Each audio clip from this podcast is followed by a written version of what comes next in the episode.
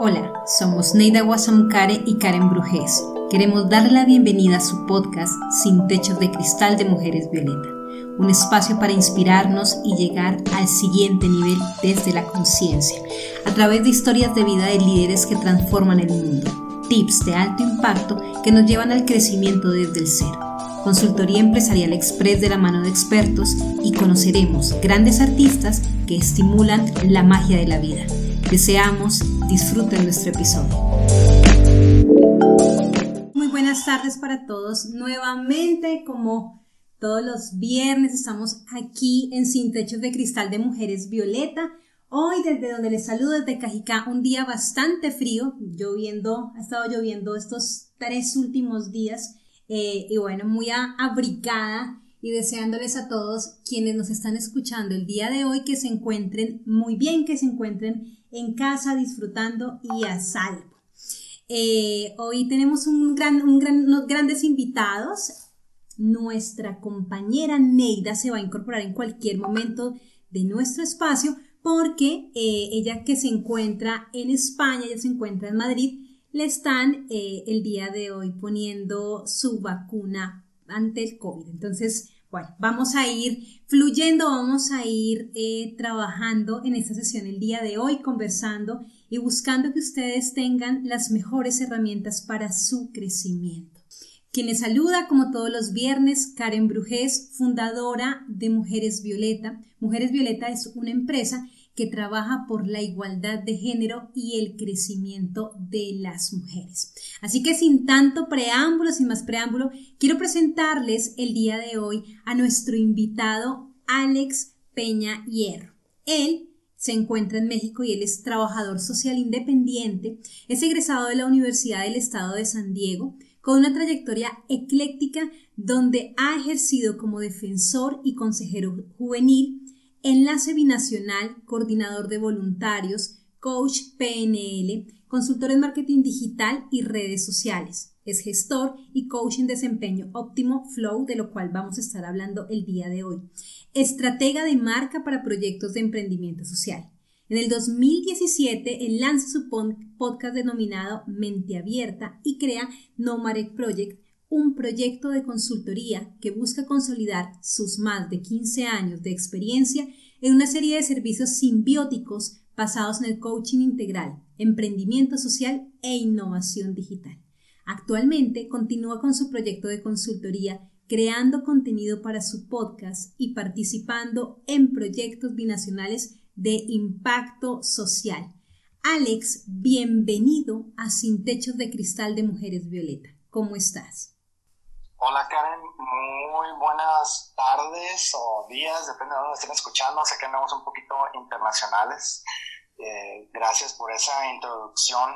Eh, siempre que, que, lo escucho casi casi me la creo. Aunque tengo que, que, regañarte un poquito porque viste mi apellido al revés. Okay. es este, Hierro, Hierro Peña. Perfecto. Alejandro Hierro Peña. Eh, conocido en redes sociales como Alex, que es A-L. Sí, A-L, pero es que el Alex, imagínate que lo podemos escuchar de manera distinta, ¿no? Hay personas que le ponen X eh, como un Alexander, pero él lo tiene A-L-E-C-Z. Así que es bien, él es bien particular, así, como nuestro invitado.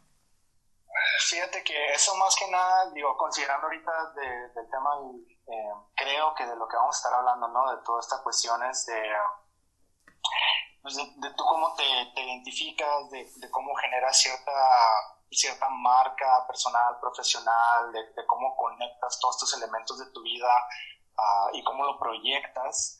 Eh, eso de, escribir Alex con CZ simplemente fue una estrategia eh, muy chusca, muy cómica, personal, de, de poder utilizar mi nombre y, y, que me lo permitan las redes sociales utilizarlo, ¿no? Porque imagínate cuántos Alex con X debe de haber en todas las redes sociales y, pues dije, no, pues tengo que encontrar una manera de, distinguirme.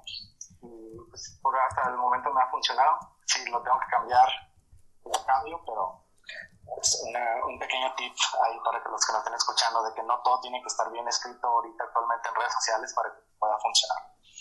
Muy bien, bueno, eso, eso hace parte, Alex, del conocimiento que tú tienes con respecto a marketing digital, ¿cierto? O sea, esto que nos estás compartiendo es una, como un tip o un elemento que eh, tú conoces, es importante, o sea, es, es importante encontrar el diferencial de nuestra marca personal o de nuestra empresa en redes. ¿Es así?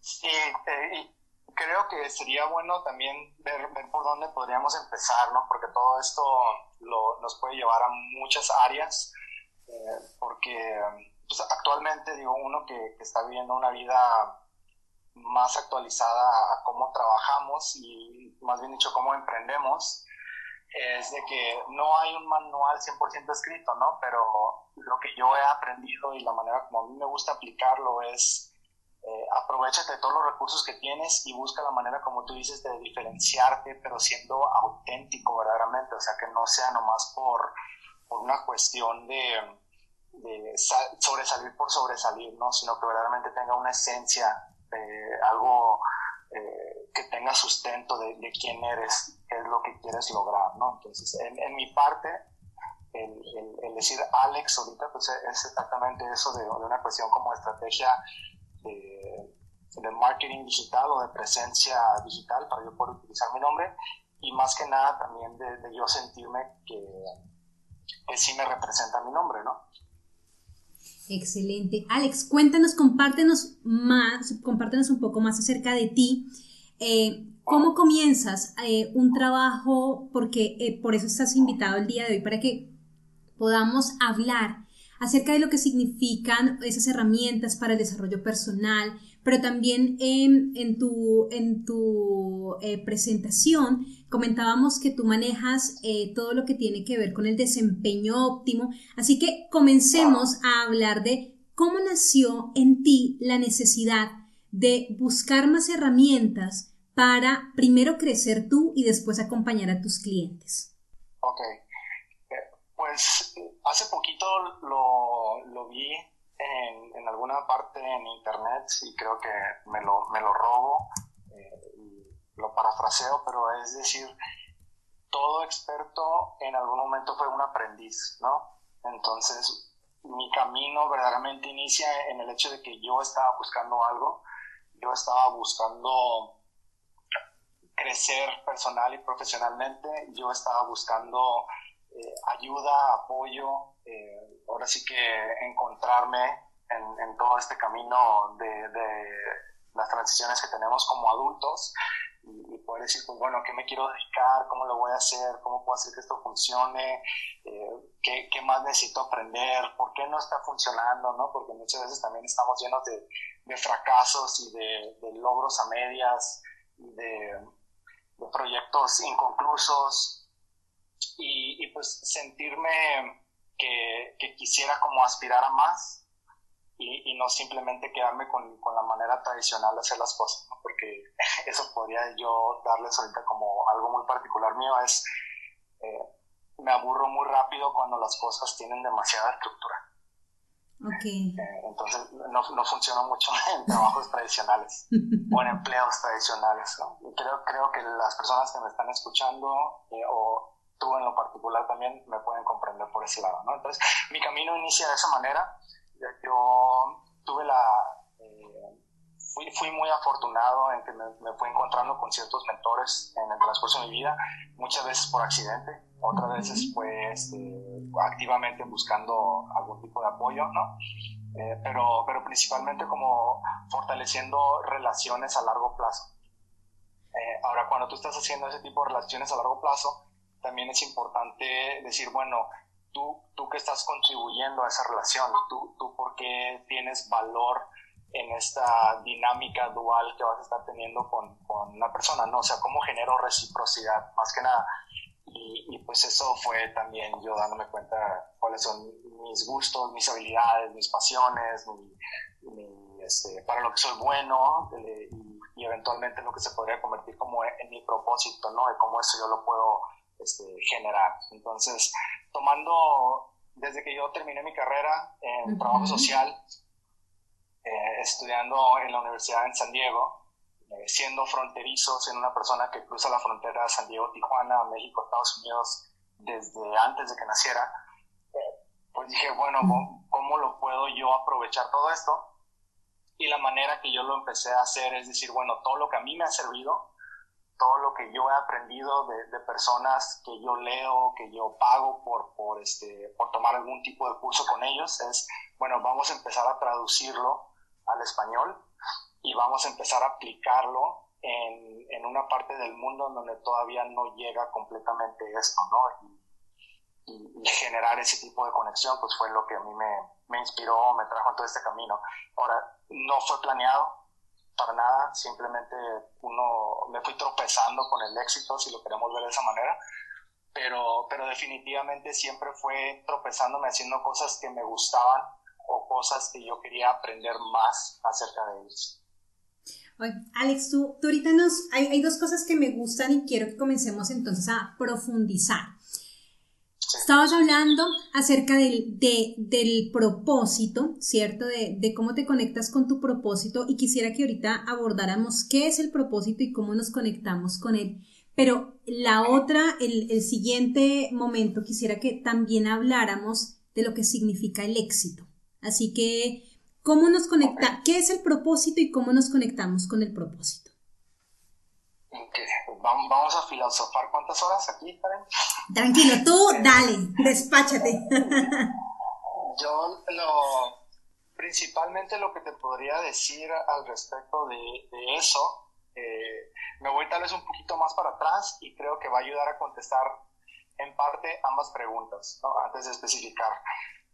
Estamos acostumbrados a vivir en, dualidades, ¿no? En, este principio-fin, en este perder-ganar, en, en noche-día, 0-1, blanco-negro, etcétera, etcétera, ¿no? Este, y, muchas veces nosotros cuando tomamos estos ejemplos de que acabas de decir, de propósito, de, de, éxito, de, metas, lo que sea, lo vemos de la misma manera, no es o, lo tienes o no lo tienes pero son, son conceptos más abstractos y, un poquito más complicados que, que, eso. Entonces, hubo un libro que hace un poco leí, que está en inglés, pero se traduce juegos finitos y juegos infinitos. Entonces, la diferencia entre ambas es de que un juego finito eh, es un juego, tal como lo dice, que, que, acaba, ¿no? Tiene un fin, o sea, tiene un, un principio, un medio y un fin eh, hay, una, hay un ganador claro, ¿no? Y, el juego se acaba cuando alguien gana. Ahora, eso nos, nos lleva a que tu estrategia de, del éxito dentro de ese juego es una muy particular porque lo que quieres es ganar a toda costa, ¿no? Ahora, los juegos infinitos, eh, la estrategia o el propósito de un juego infinito es simplemente seguir jugando por la mayor cantidad de tiempo posible. Entonces no hay un, no hay un bueno o un malo, no hay un ganador o un perdedor, simplemente es jugar por el acto de estar jugando algo. Y por jugar, ahora sí que inserten la metáfora que quieran ahí. Entonces, nosotros deberíamos de vivir nuestra vida como un juego infinito. Deberíamos de vivir como que estamos nosotros simplemente bajo estrategias eh, cooperativas, eh, de, de, generar oportunidades de seguir jugando cada vez más y cada vez mejor. Entonces no, no llegamos nunca verdaderamente a, a un ganar o perder. Simplemente es jugamos de una manera hasta que ya pues, nos toque dejar de jugar, ¿no? Entonces, yo lo que te podría decir en ese aspecto, ahora sí tratando de hacerlo un poquito más tangible, es no se trata de, encontrar el éxito o, de lograr el éxito, sino de vivir exitosamente. Y no se trata simplemente de tener un propósito, sino de, que tu propósito de vida, si nos vamos totalmente en grande, evolucione eh, junto contigo conforme vas eh, creciendo en tu vida, ¿no? O sea, entonces las cosas tienen tienen vida, por decirlo de una manera, fluyen también por, por aprovechar esa palabra, no, no, son estáticas. En el momento que se vuelven estáticas, eh, las congelas en un, en un lugar y en un tiempo, y cuando tú ya no estés ahí, pues ya las perdiste. Entonces es más como internalizar la, lo que para ti significa eso, el reconocer las sensaciones que, que te dan, tanto física como emocionalmente, y el, el, reconocer el por qué esas cosas son importantes para ti. Porque de, al final de cuentas viene de adentro hacia afuera todo esto, ¿no? O sea, la percepción de, de cuando alguien dice es que quiero, quiero ser exitoso, bueno, este, porque hay algo que tú quieres sentir al, al tener ese éxito, ¿no? Sí. Y la, la, contraparte de lo, como yo le estoy mencionando, es, ok, eso que quieres sentir a partir de ahora maximiza las oportunidades de estar sintiéndote de esa manera, viviendo exitosamente, y eso va a hacer que sea más probable que verdaderamente logres el éxito que estás buscando, porque ya no se trata de lo que está afuera, sino se trata de tú cómo estás avanzando en la vida. Esto, bueno, este, este momento, como tú dijiste, de filosofar me, me llama mucho a, a entender que, y digamos como a reflexionar frente a lo que nos han enseñado siempre, es eh, el deber ser. Y el deber ser nos enseña que son juegos finitos, tal como tú lo abordaste ahorita. Nada, comenzamos a estudiar, terminamos eh, el colegio, la carrera, si nos queremos formar más, especializaciones, maestrías, doctorados, pero todo eh, son, son momentos que se están acabando. Cuando tú planteas el nosotros vivir de manera exitosa nuestra vida, siento, y quiero que eh, me corrijas si no es así, que estamos hablando del disfrute, ¿cierto? De, de, nosotros poder gozarnos esos momentos, aunque los juegos sean infinitos porque son la vida, esos momentos finitos también deberían ser espacios que eh, a nosotros nos permitan vivir en completa felicidad, como conexión con lo que nos gusta, eh, sintiéndonos sintiéndonos nosotros, o sea, sintiendo plenitud sobre lo que estamos haciendo. Eh, le podría agregar un poquito más a lo que estás diciendo. Eh, vamos en buen camino. Lo, es, es, una, sería un reto muy grande y posiblemente una, un tipo como de falacia el, decir de que siempre vamos a estarlo gozando o siempre vamos a estar haciéndolo de una manera feliz. Eh, porque la vida no es, no es así. O sea, yo lo vería más que nada como el, el aceptar y el responsabilizarte de, de, las decisiones que tú has tomado hacia la manera como tú quieres vivir tu vida. Entonces, eso muchas veces se va a significar sacrificios, eso muchas veces se va a significar enfrentarte con retos y, e incertidumbres que no estabas eh, preparada o listo para, para, enfrentar. Eso significa muchas veces eh, frustración, dolores, no sueño perdido, eh, fiestas a, las que no vas, no sé, muchas cosas que, que, uno a veces no quisiera, ¿no? Pero, pero al final de cuentas, el hecho de que tú lo estás haciendo consciente, que lo estás haciendo eh, totalmente presente y pleno en, las acciones, que es una decisión activa que viene de adentro hacia afuera, porque para ti trae un valor eh, más allá de, de, lo que pudieras estar sintiendo con alguna otra alternativa, entonces adelante, eh, síguelo haciendo de esa manera. Pero, pero reconociendo de que, de que esos altibajos emocionales eh, son parte del juego, ¿no? O sea, el, hace poquito también otra persona que, que, sigo, que es decir, eh, escoge tu veneno, ¿no? O sea, o, decide eh, cuáles van a ser los sufrimientos que tú vas a, a tomar como propios. Sí. Porque ahí, ahí es donde creo que está el secreto que muchas veces no lo tomamos en cuenta, es esa decisión y esa internalización hacia algo que, que nosotros queremos. ¿no? ¿Tú cómo estás percibiendo, Alex, en este momento el mundo? O sea, con todo esto eh, que estamos viviendo en términos de, nada, de, del COVID, de la pandemia, pero también de, uh, de que las personas han tenido que estar más tiempo en casa, guardadas.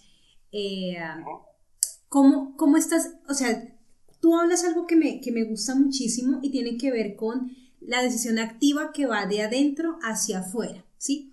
Pero a nosotros nos enseñan, eh, no sé, no sé cómo sea la, educación en, eh, en México, pero en mis tiempos, por así decirlo, cuando yo era pequeña, hoy en día, pues con mi hija es distinto porque con ella sí buscamos que sea de adentro hacia afuera, pero en su momento ah, para, era, era, más como de afuera, o sea, como que todo tenía que ver con el afuera, con la responsabilidad estaba puesta en el exterior, eh, las decisiones era porque el mundo eh, nos estaba llevando por allí, más no había una conciencia como de, la responsabilidad o de, el asumirnos dentro de.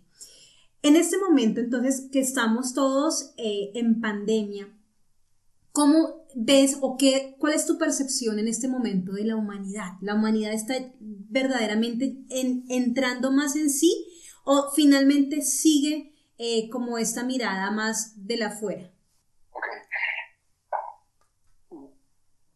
quisiera simplemente hacer una, una, mención de que cualquier opinión o cualquier como perspectiva, eh, comentario que yo pueda decir, especialmente cuando estamos hablando de, de globalidades eh, a esa escala, eh, siempre van a ser pues desde mi experiencia, ¿no? Y, y desde mi contexto y desde la parte del mundo en donde yo he vivido, en donde sé que puede ser diferente para otras personas y puede eh, no siempre estar al 100% aterrizada con las realidades que otras personas que nos estén escuchando puedan estar viviendo. Eh, habiendo dicho eso, dejando eso ya como el, pequeño paréntesis a un lado, eh, yo lo que te podría decir es de que hay más oportunidades de las que creemos que hay en base a lo que vemos en nuestro día a día. Si, si nos damos la oportunidad de, desprendernos un poquito de, esa como cotidianidad de que estamos nosotros eh, viviendo, de, las rutinas, de, lo este, mundano, de lo metódico, para, para pues ahora sí que salir adelante con, con, todo lo que, de lo que no nos podemos escapar. Eh, rentas, comida, este, llevar a hijos a la escuela, para los que tengan, eh, limpieza de casa, todas esas cosas, si nos hacemos un poquito para, para atrás de eso, ojalá nos podríamos dar cuenta de que las cosas están mejor de las que nosotros creemos y de que muchas veces nos echamos encima tareas o responsabilidades, pesos eh, que, que, creemos que no pudieran ser de otra manera. Ahora, en el caso ahorita de lo que tú estás hablando, lo de la pandemia, eh, yo te puedo confesar de que mi vida ha mejorado durante la pandemia. Eh, no, no en todos los aspectos, obviamente pues hubo tiempos de crisis, de incertidumbre, de, de, miedo, de, de, pues, preocupación por familiares, de, fallecimientos de gente conocida.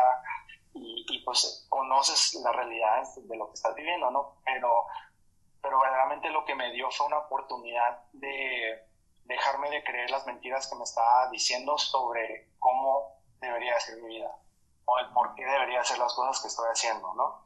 Eh, es como cuando, cuando vas tarde a tu trabajo y, y, sales de tu, de, de tu, casa y resulta ser que tu carro se le ponchó la llanta, ¿no? O, o, o de que vas totalmente en prisa ya después de que desponchaste la llanta porque ahora vas aún más tarde y, y, es imposible de que llegues tarde porque te va a traer consecuencias de las que ni siquiera puedes mencionar y, y chocas porque vas acelerado y estás distraído y, y, ahora resulta ser de que pues ya chocaste, causaste un accidente o alguien te chocó y, y ahora ni siquiera vas a llegar al trabajo. Entonces, ¿qué se vuelve más importante? Resolver lo del choque y el bienestar que puedes estar teniendo ahí o, verdaderamente llegar al trabajo. Sí, por de la gente se le olvida, se le olvida el trabajo, ¿no? O se le olvidan las otras tareas, otras responsabilidades que tenía, porque hay una inmediatez más importante. Entonces, esa presión que tú tenías de lo que debería de ser o lo que te estaba pasando, porque las consecuencias iban a ser demasiado graves, dejaron de existir. Porque hubo algo más grave que te hizo entrar en realidad para enfocar verdaderamente tus, eh, tus prioridades eh, como ser humano, ¿no? Eh, y eso lo podemos llevar a la escala que tú quieras, en este caso es la pandemia. Entonces, ¿qué, ¿qué le podemos sacar de, oportunidad a la pandemia? Pues mucha gente creía que tenía que ir a, una oficina o a un trabajo que odiaba eh, porque así tenían que ser las cosas y porque no le quedaba de otra. Y donde de repente de la noche a la mañana le dijeron te tienes que quedar encerrado en tu casa, no puedes hacer nada más. Y, el, y muchas personas al estar en esa realidad dijeron, bueno, ¿y ahora cómo le hago? ¿Qué hago? ¿Cómo, ¿Cómo salgo adelante? ¿no? O sea, y, y aparte de eso también te empiezas a dar cuenta de decir, bueno, pues el día, el día no nomás es de 8 a 3 de la tarde, ¿no? O de 9 a 5, no sé, los horarios de trabajo tradicionales, o sea, puedo vivir de otra manera, no tengo que adaptarme a esas realidades que se nos han sido impuestas porque en el pasado funcionaban. así es. Eh, entonces, es, es, reconocer de que, así como lo mencionaste ahorita con la escuela, eh, los contextos y las realidades en las que estamos viviendo están transicionando cada vez más rápido. Entonces debemos de nosotros procurar transicionar nuestro estilo de vida, nuestra cosmovisión, nuestra percepción del mundo de la misma manera, acelerada, porque si no te quedas atrás, pues, lo que está muy, muy irónico y muy curioso, nosotros estudiamos muy similar en la generación este, en la que estuvimos, primaria, secundaria, kinder, prepa, y esa metodología de educación nos trajo hasta este momento y creo que tú y yo mínimo este, sabemos lo que queremos y estamos haciendo el esfuerzo de una manera muy divertida para ambos, ¿no? Incluyendo todos los retos y fracasos y todo lo que tenga. Eh, y, y, nuestra idiosincrasia está basada en esa educación que tuvimos. Yo ya no creo que esa educación sea válida, pues, o sea, yo ya no valoro la, la escuela como muchas personas la siguen valorando, porque todo lo puedes aprender ahorita eh, de maneras muy distintas, de maneras mucho más económicas, a tu tiempo. O sea, eso verdaderamente es lo que, nos, lo que estamos haciendo ahorita nosotros, es estamos entrando en momentos en donde podemos hacer las cosas a nuestra manera, de una manera más barata. O sea, el alcance que, que ahora se tiene a, a democratizar la, esos, esas maneras de vivir y democratizar me refiero a que tenemos alcance todos y no nomás unos cuantos, eh, están presentes, ¿no? Y, esas son las oportunidades de las que he estado hablando en toda esa tangente de lo que mencionamos de, lo de la pandemia. Entonces, comprendo las dificultades que pueden existir, de todo lo que está, de todas las realidades que está pasando. Eh, esos retos siempre van a salir, siempre van a surgir. Digo, en algún momento también los seres humanos vivieron a través de, de guerras mundiales, de otras pandemias, de, de otras crisis eh, existenciales, otras crisis globales, eh, tanto desastres naturales como causadas por los humanos. Esa nos tocó a nosotros y en otros 20, 30, 50 años puede que nos toque otra. Eh, y está todo eso fuera de nuestro control. Entonces, yo, yo procuro hacer mi mayor esfuerzo para enfocarme más en qué estás en mi control, en qué sí puedo hacer algo yo al respecto y en qué sí puedo hacer al respecto. Después es, hago algo y, suelto la, el resultado, porque el resultado tampoco lo controlo, o sea, nomás controlo mi acción en el proceso. Ya lo que sale después y qué pasa después, eso ya me adapto en base a, a esa nueva realidad, ¿no? Alex, ahorita cuando tú hablabas eh, de los contextos y realidades que van transicionando más rápido, o sea que ya si nosotros no, no generamos esa, ese cambio eh, lo suficientemente rápido, pues estaríamos, eh, ya, ya no estamos hablando de las cambias, cambias por décadas, que antes se hablaba mucho de las décadas, hoy en día ya podemos decir que se cambia por años, entonces acortamos el tiempo. En ese sentido, ¿Qué es el desempeño eh, óptimo o poder o cómo nosotros podemos comenzar a vincularnos, aunque sea de esta manera tan acelerada, pero también fluyendo o conectándonos con otro tipo de elementos que nos permitan, aunque sea rápido, tomarlo con calma? Ok, ahora, si comprendí bien lo que me estás preguntando es cómo nos vamos de lo abstracto a lo concreto. Así es. Ok, entonces, he ahí el trabajo. lo, yo lo que te podría decir es de que es, nunca hay que dejar de aceptar las realidades en las cuales estamos viviendo, ¿no? O sea, cuál es mi contexto. Actualmente, cuáles son mis responsabilidades, cuáles son mis deudas, cuáles son mis, este, mis metas, mis deseos, mis sueños, eh, todo, todo lo que es, ahora sí que como vivo la vida, ¿no? Y, hacer como un inventario de todo eso. El, eso en algún momento también te va a llevar a decir, bueno, ¿quién soy? ¿Cuál es mi identidad? Eh, ¿Qué es lo que quiero? ¿no? Y va más por ese proceso como de, de, autoconocimiento. Todo, todo, se podría resumir en que debemos de estar brutalmente dispuestos a, ponernos frente a ese espejo y hacer una eh, profunda eh, búsqueda de, de, quiénes somos, ¿no? De ese autoanálisis de, de identidad. Porque nos vamos a, cuál es nuestra identidad, cuál es nuestro lugar en el mundo, eh, cuáles son las cosas que tengo yo a mi alcance, mis recursos, cuáles son los obstáculos que se me pueden estar enfrentando y cuáles son las, eh, las metas hacia las cuales yo me quiero ir acercando cada vez más cuáles van a ser mis estrategias para poderlas lograr. Ahora, todo eso lo vas armando y de repente eh, sales del otro lado y, vuelves a empezar, porque es como un, círculo, ¿no? una espiral que puedes ir hacia arriba o puedes ir hacia abajo. Eh, ya depende de, cómo te esté, te esté yendo. Ahí le podríamos agregar, si nos queremos meter así totalmente a lo del propósito, cómo encontramos el propósito. Yo me, yo me baso en un concepto de lo que es el, el Ikigai, que es un, concepto japonés que básicamente se mal traduce a como una manera de ser. Y, y es cuáles son la... para qué soy bueno o para qué soy excelente, eh, qué amo hacer, qué necesita el mundo y por qué me pagarían. ¿no? Entonces, en la intersección entre esas cuatro cosas, es donde está tu, tu misión, tu, tu, vocación, tu pasión y tu profesión.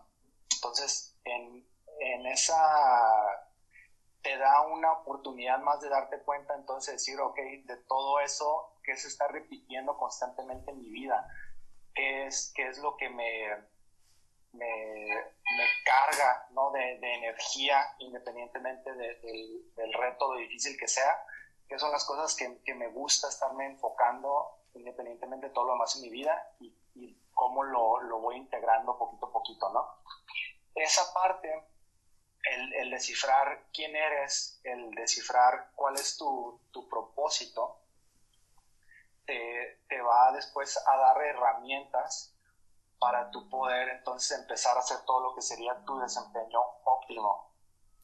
El desempeño óptimo eh, como tal viene de, un concepto de la psicología positiva, eh, que de, una persona de nombre Mihai Csikszentmihalyi, es muy difícil este, saber cómo eh, redactar el nombre de esta persona, ahí luego tenemos la manera de hacerlo llegar a la, gente, pero él, desarrolló un concepto que se llama flow, ¿no? el fluir, eh, porque con todas las personas que él hablaba acerca del desempeño óptimo, de, de ser la mejor versión de ti mientras te sientes lo mejor que te has sentido, mientras estás siendo lo más productivo, lo más creativo, lo más enfocado en, en aquellas tareas eh, en las cuales estás entregado a hacer, en donde se pierde un poquito esa línea entre lo que es la persona y la acción que está haciendo. Eh, todo el mundo lo describía como decir, es que estoy fluyendo, ¿no? O sea, me dejo de estorbar y, y las cosas nomás fluyen de ahí viene ese concepto. Pero para lograr eso está esta como este autoconocimiento del que estamos hablando para, para poder tener las herramientas internas y después empezar a, cuadrar tu vida de una manera en donde están todos los elementos que te estén reforzando esas, eh, pues esas oportunidades, ¿no? O sea, desde lo que comes, en qué inviertes tu tiempo, con qué personas te rodeas, las rutinas que tienes en el día, el descanso que estás haciendo, porque descansar es sumamente importante también, eh, y, y, las tareas en las que te estás enfrentando, lo nuevo que estás aprendiendo, lo, lo, que quieres, lo que disfrutas y, y qué tanto realmente estás haciendo eso también, porque todo, pues ahora sí que se trata de calidad de vida. Ese, mire que, ah, bueno, cuando, cuando, cuando estudiamos todo lo que es em, el trabajo social y para quienes han estudiado temas desde lo social, entienden que el concepto de calidad de vida es un concepto ampliamente abordado y hay diferentes tipos de autores que lo pueden definir, ¿sí? Eh, que no es lo mismo calidad de vida que una condición de vida, ¿sí? Y que calidad de vida incluye condiciones de vida, medios de vida, ¿sí? Como existe, tiene, tiene, un, tiene grandes componentes, o son, para nosotros poder hablar de tener calidad de vida, no es solamente decir que tenemos un, vivimos en un buen lugar, que nos alimentamos bien, sino que es una suma de muchos elementos y esa suma de muchos elementos nos llevan a verdaderamente sentir bienestar, ¿sí? Cuando cuando comenzaste, Alex, en este camino de vincularte contigo, con, con, tus necesidades, con tu crecimiento, con la oportunidad de tomar las herramientas que tú has considerado son las mejores, ¿qué ha pasado con tu vida? O sea, compártenos un poco porque pienso que allí también hay, hay algo interesante y tiene que ver en cuando los seres humanos nos da miedo tomar decisiones o cuando no, nos no definimos o no generamos la acción y a veces nos falta el que otras personas nos, desde sus historias de vida, desde lo que han eh, recorrido, desde lo que han transitado, nos puedan compartir y nos pueda llegar a inspirar. Entonces, ¿cómo eras tú antes de comenzar este camino y hoy en día cómo eres? esa me la pones un poquito más difícil. Vamos, vamos a ver si te logro contestar. Tú me, dices que necesitas un poquito más de, claridad. Eh, es, es, una, es un proceso. Yo en ningún momento eh, voy a decir que, ese proceso ya terminó para mí o que está a punto de terminar. Al contrario, creo que más bien estoy empezando a agarrar eh, camino y, a, sentirme un poquito más, em, más entregado al proceso, ¿no? Porque lo que podríamos decir más que me, diferenciaba de la persona que era antes a la persona que soy ahora y en la que me estoy convirtiendo, es de que me creo más yo la capacidad de lograrlo, eh, me, dejé a un lado eh, muchos temores y muchas inseguridades, muchas creencias eh, limitantes que podría yo haber tenido de experiencias de la infancia, ¿no? de, la juventud. Eh, me, me, da, me ha dado más ganas de, de seguir aprendiendo, de seguir buscando tengo más plenitud, por decirlo de una manera, en las actividades en las cuales decido yo invertir mi tiempo. Um, y, creo que más que nada lo que, lo que más ha sido ese como diferenciador, al, al yo creérmela, que verdaderamente eso es como la, la definición de, lo que estoy tratando de llegar. O sea, yo me creí el rol en el cual yo me empecé a, a pintar. Es, ya lo estoy empezando a compartir, lo estoy empezando yo a proyectar a, con las personas allegadas, con desconocidos, con, con, con, mi presencia de quien me busque quien me quiera encontrar, ¿no? O sea, que, que, eso que yo traía adentro como tipo sueño, como un tipo como de, de aspiración, eh, es decir, pues nunca lo vas a lograr si no lo empiezas a vivir desde ya. O sea, si no te lo empiezas a creer, si no empiezas tú a, a ponerte en ese rol de esta es la persona que tú eres y esa persona que eres es la que se está convirtiendo en la persona que quieres verdaderamente ser en algún momento en tu vida. Ahora, ¿qué significa eso para mí? Eh, yo, después hemos estado hablando de propósito y de desempeño óptimo de todas estas cosas, ¿no? Pero yo lo, lo definí y eso puede cambiar eh, pero para decir yo, yo quiero vivir una vida digna de ser vivida, ayudando a otras personas a lograr lo mismo. Entonces, si yo estoy invirtiendo mi tiempo en ayudar a alguien a que su vida sea mejor, entonces estoy siendo alineado con mi propósito de vida. si alguna actividad que yo tenga que hacer está demasiado desviada de, esa eh, respuesta a esa pregunta, entonces lo dejo de hacer o lo hago menos. O sea, lo hago nomás por la necesidad de tener que resolverlo inmediato. Y, y trato de enfocar más mi tiempo en todo lo demás.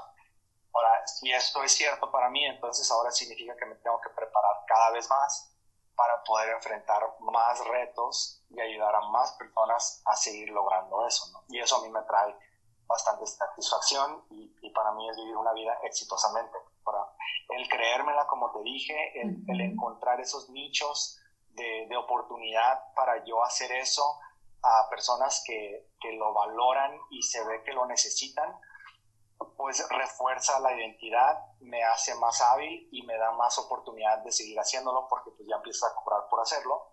Y pues te trae esos beneficios, ¿no? Los beneficios no siempre son eh, directamente económicos, muchas veces son por relaciones, son este, por, por conocimiento, son por pues cosas más allá, ¿no? Como dijimos, en cuanto al tema de calidad de vida, no nomás se trata de dinero, sino se trata de muchas otras cosas y que todo esté eh, siendo sinérgico entre sí.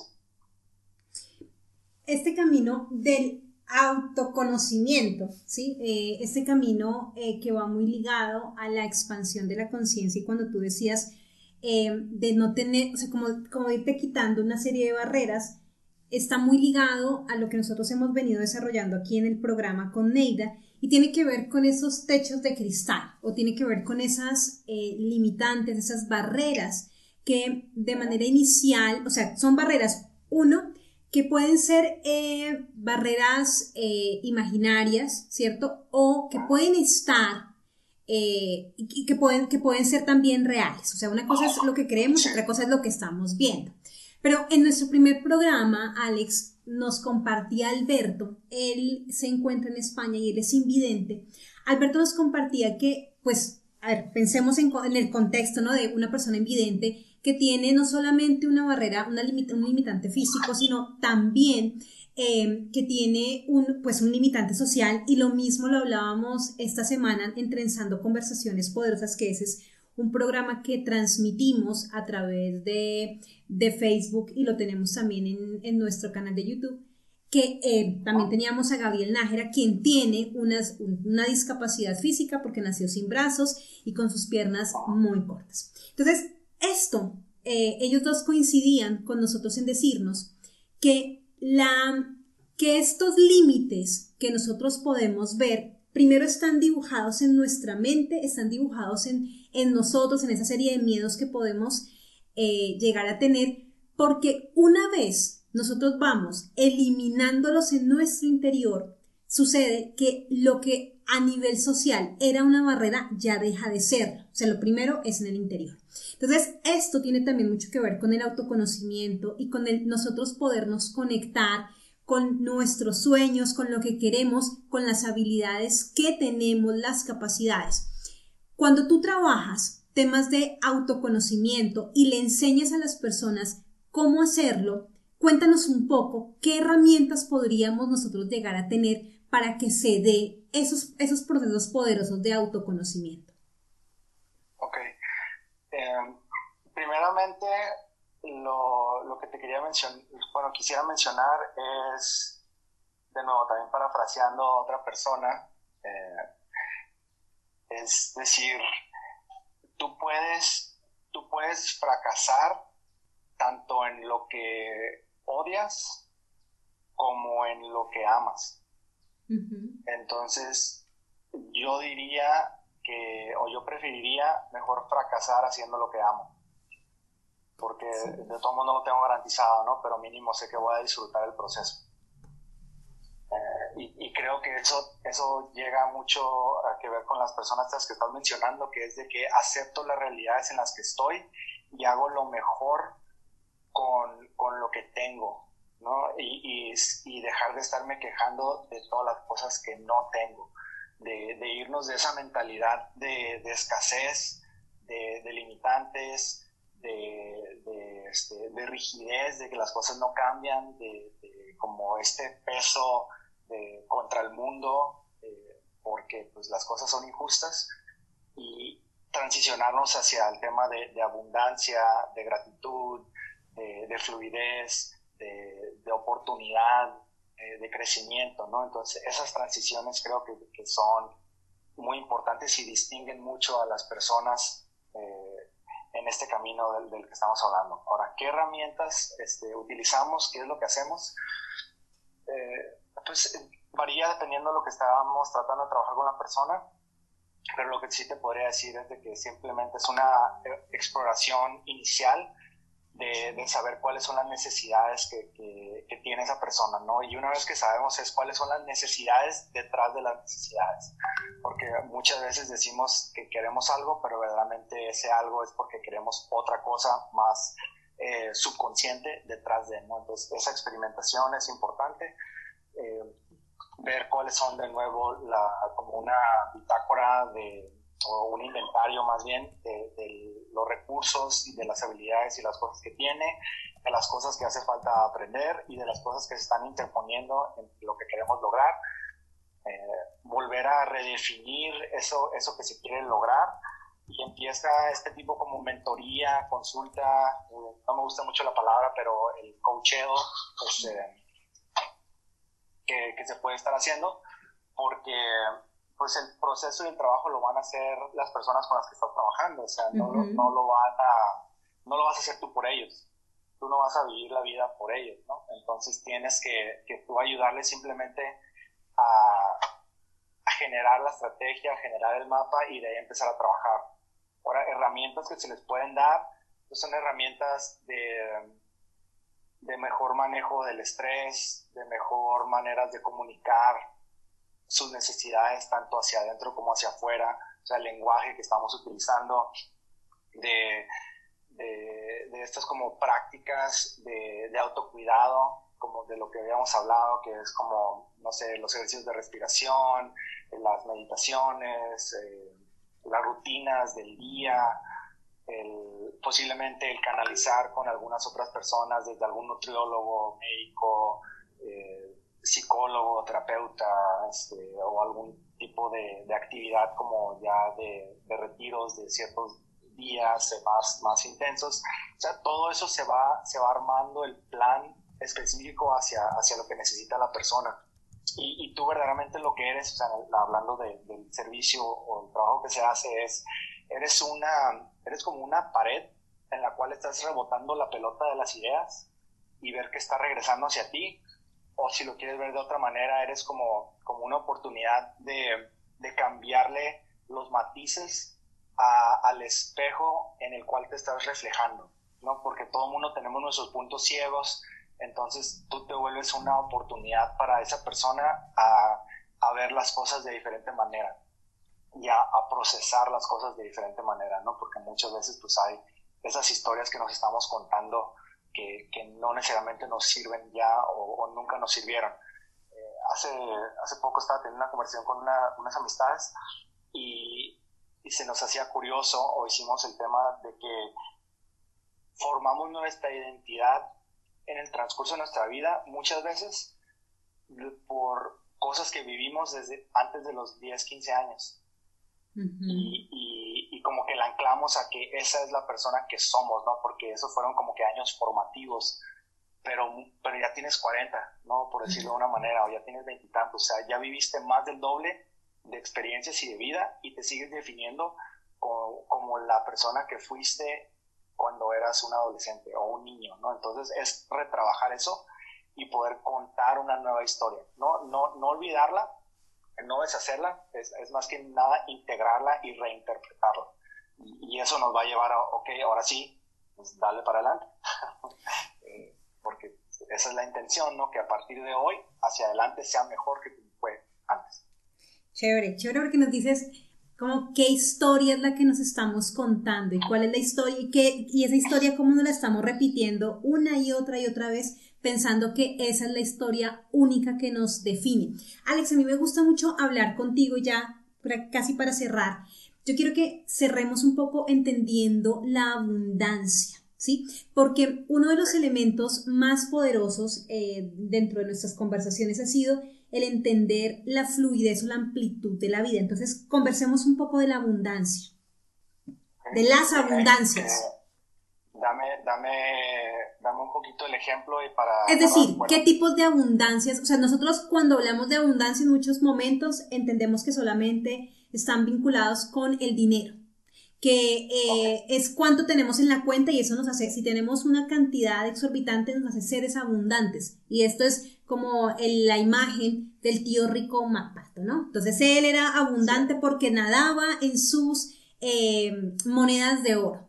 Pero hay muchas más abundancias, hay muchas más oportunidades en términos de entendernos como seres abundantes y que podemos fluir en ello. Ok, correcto.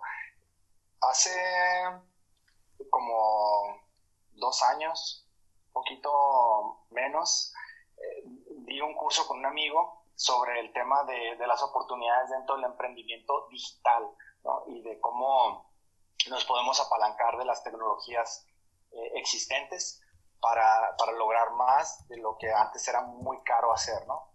Entonces, una de las preguntas que, estábamos como planteando en ese momento es, ¿cuál es la, abundancia o, la riqueza que, verdaderamente quieren.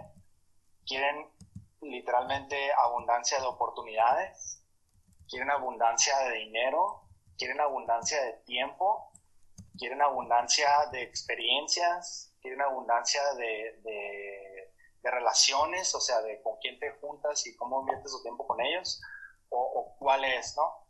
Entonces, eso, eso recae en que debes de, de tú generar tu plan de vida en base a esa abundancia que más quieres y cómo se, se retroalimenta con las otras. O sea, es cuál es el porqué detrás del porqué, detrás del porqué, detrás del porqué.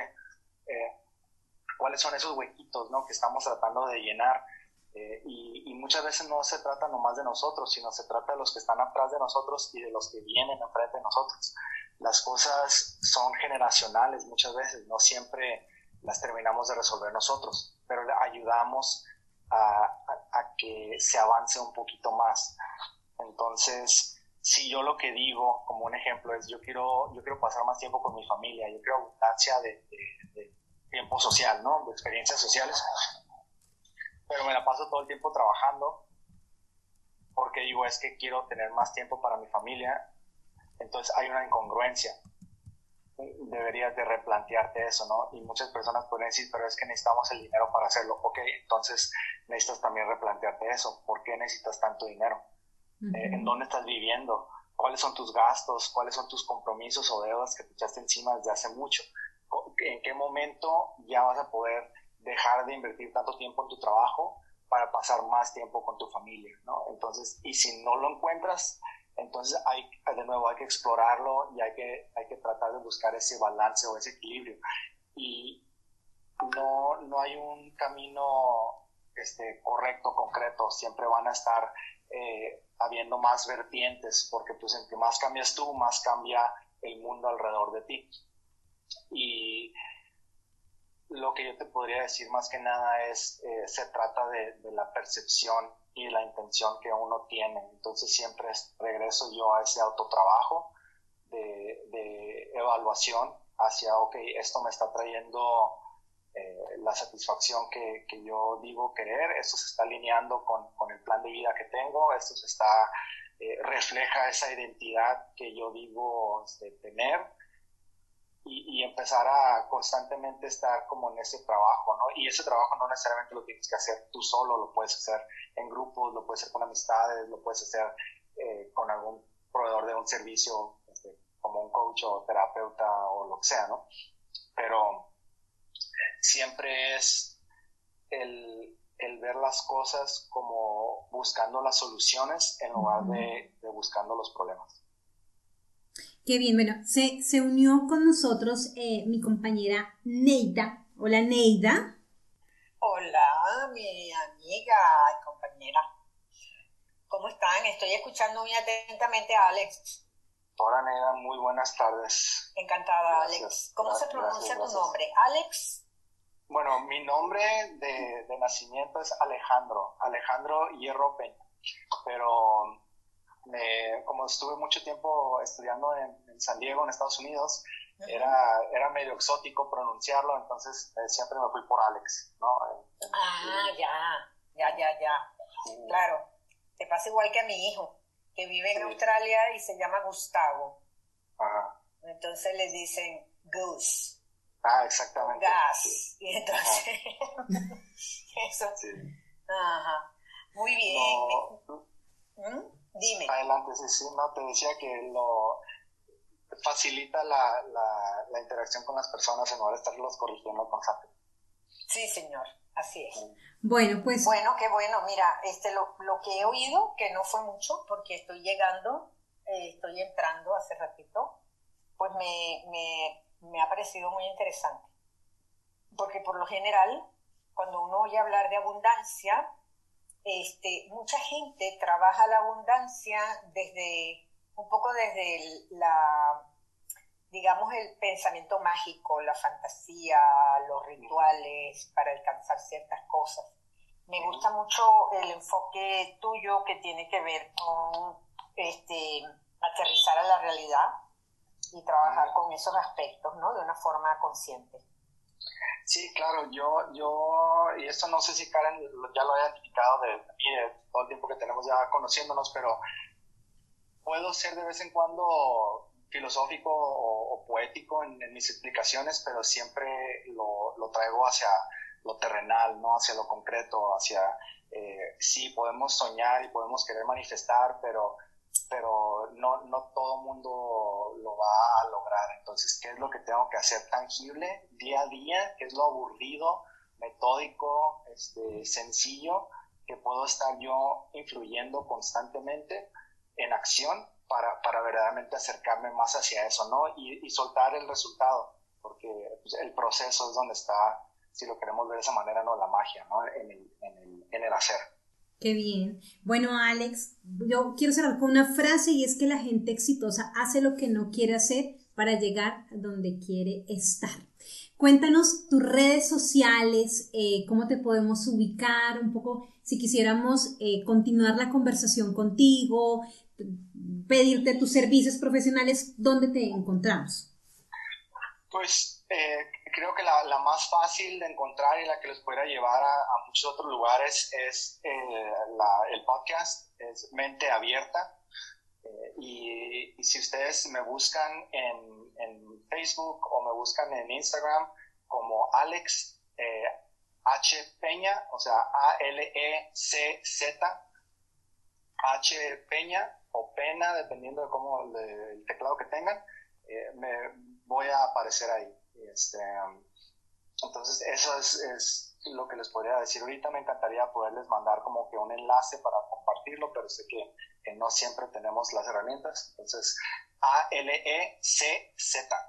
Así para Alex. Ahí me van a encontrar. Y si quieren entonces verlo, también Alex nos ha acompañado en varios espacios de Mujeres Violeta. Eh, pueden ubicar la fotografía del día de hoy y ahí ustedes le dan clic porque está etiquetado. Alex, ¿cuál, ¿con cuál nos vas a dejar con la canción Laila de Eric Clapton? ¿Por qué esta canción? Ah, sí.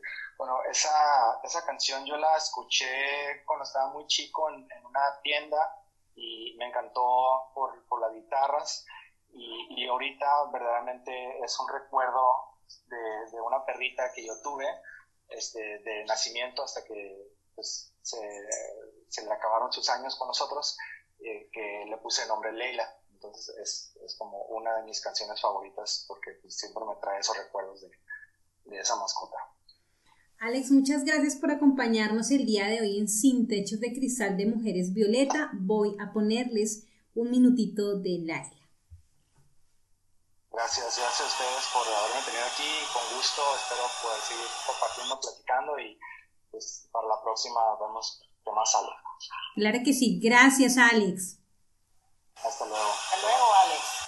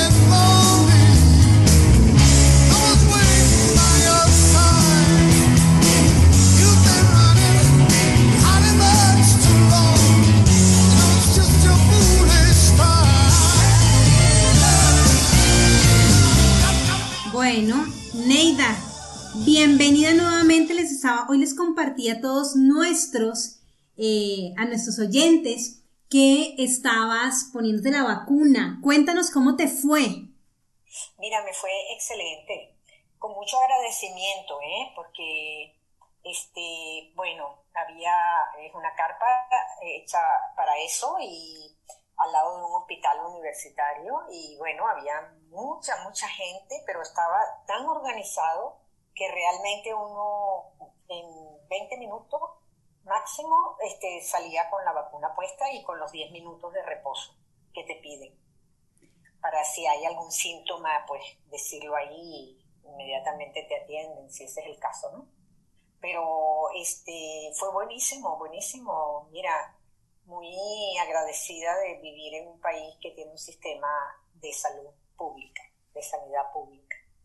Y, bueno, y que está organizándose para que todo el mundo tenga su, su, vacuna.